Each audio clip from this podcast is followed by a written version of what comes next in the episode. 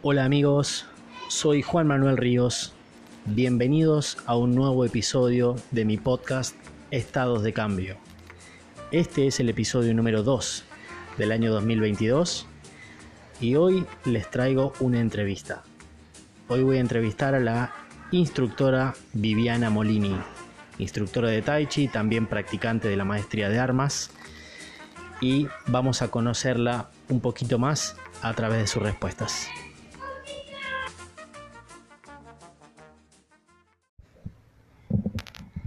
Viviana, ¿cómo estás? Hola Juan, ¿todo bien? Muy bien, todo bien, disfrutando acá el día lluvioso, un poco nublado en Córdoba. Bueno, comenzamos con la entrevista. La primera pregunta que tengo para hacerte es, ¿qué te trajo o quién te trajo a Pacua?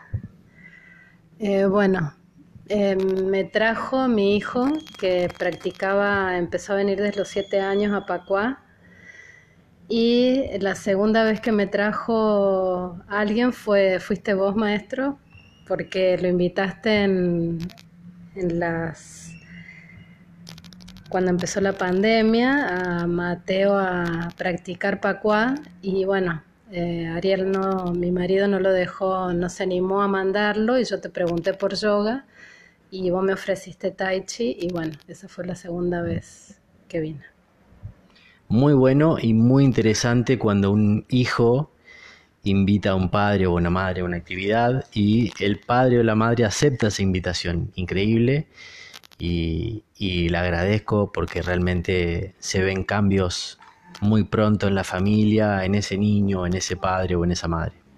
Eh, entonces me decís que estás practicando Tai Chi, no a mí, sino a la audiencia que va a escuchar este podcast, pues yo ya lo sé, obviamente. Eh, bueno, decime ¿qué aspectos te parecen atractivos de esta actividad del tai chi? ¿Qué es lo que más te gusta? ¿Qué, es lo que más te atrae del tai chi? Bueno, practico y enseño tai chi porque me ofreciste un seminario, lo tomé y del primer día que llegué sentí en el corazón que era lo que tenía que hacer de aquí en adelante.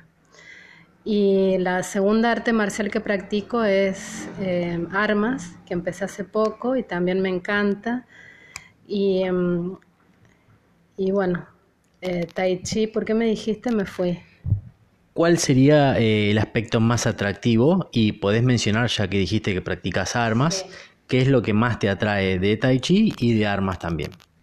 Bueno, son totalmente distintas dos. O sea, si bien es un arte marcial, el, tai chi es muy interno y, el, y armas es eh, muy estructurado, mucho, muy, mucha rigidez, pero necesaria. A veces cuando uno está en el cielo, se diría en tai chi, y ayuda a que una, una persona, o sea, que a mí me ayuda a, ponerme... Em, como límites, como, no límites, sino serían eh,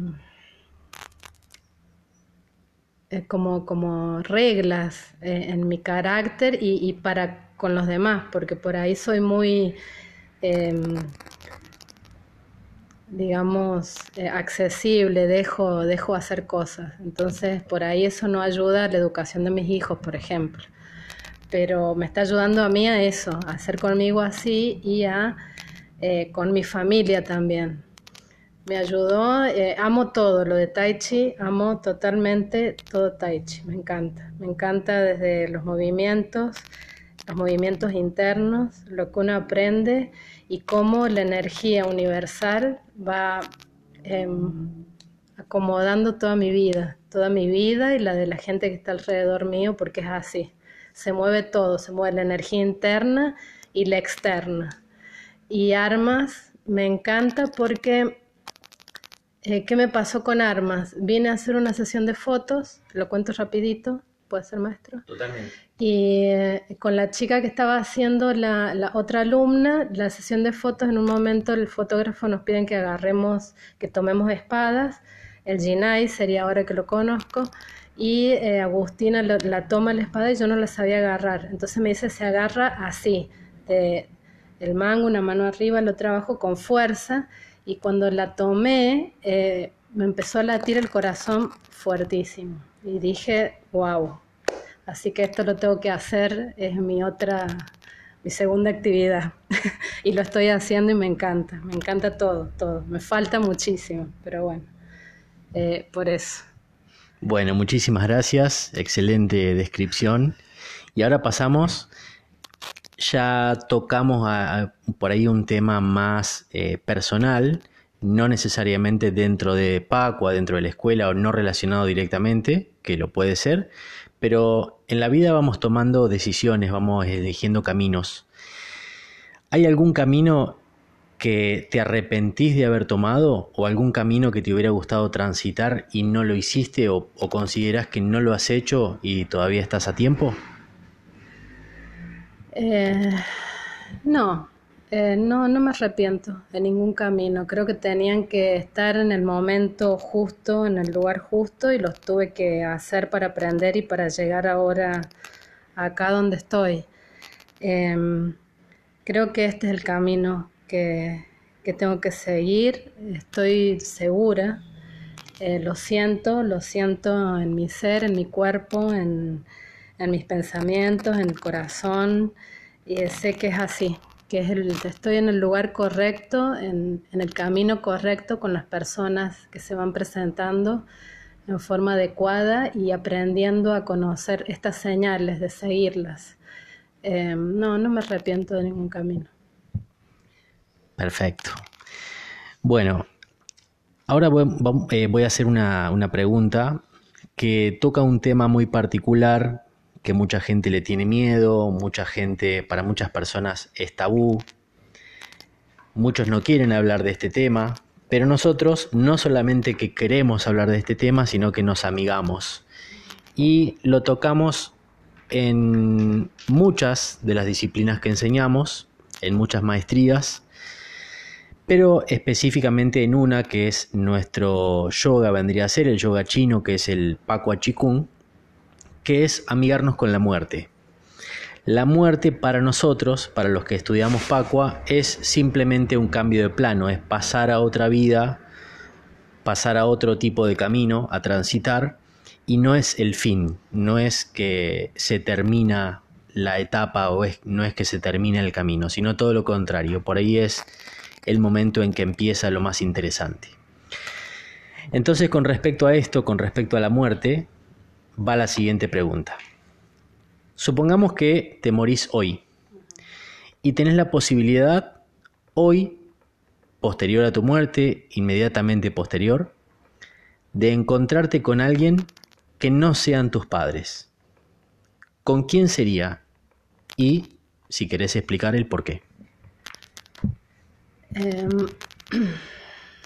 bueno, lo pensé eh, recién cuando leí, bueno, me gustaría encontrarme con eh, mi abuelo materna, materno sería, con el padre de mi madre, porque, no sé, es como que me surgen em, últimamente y yo creo que siempre me, como una incógnita de saber quién era, cómo era, y mi madre no lo conoció y no lo, no lo conoció ni físicamente ni a él.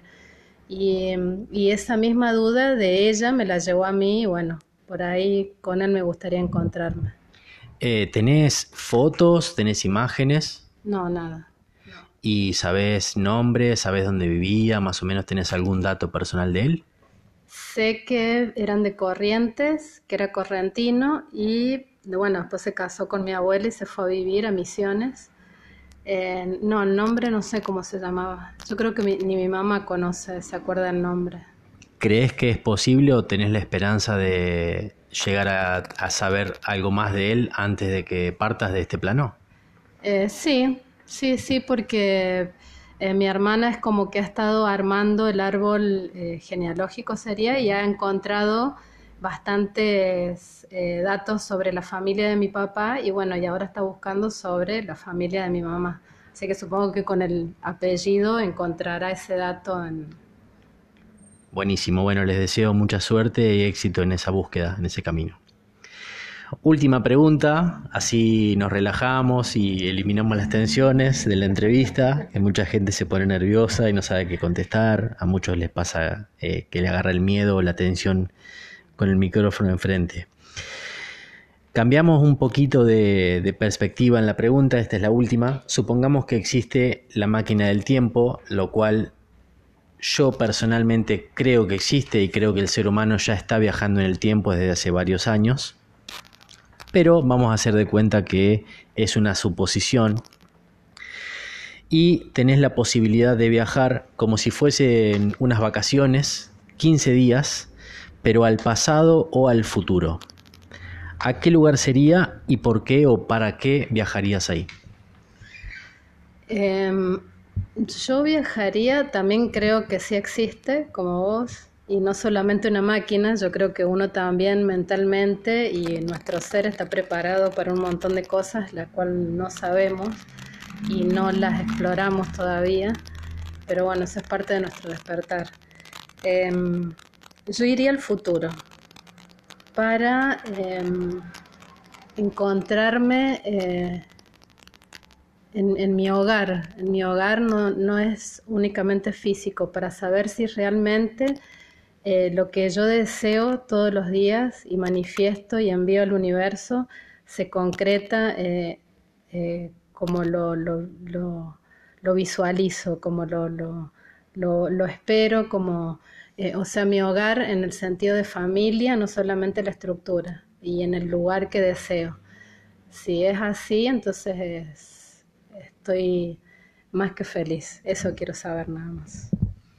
Bueno, muchísimas gracias, excelentes todas tus respuestas, muchas gracias por compartirlas. Gracias, gracias por este tiempo que compartimos y nos vemos en la próxima clase. Gracias Juan, un abrazo. Y bueno amigos, con esto me despido. Muchas gracias por escuchar este podcast. Los invito a comentar y compartir el contenido en las redes. Y si no están suscritos, les pido como ayuda se suscriban al podcast a través de Spotify, de la plataforma de música. Y también en las redes sociales nos pueden seguir en YouTube, en Instagram, como arroba Argentina. Chao, hasta el próximo episodio.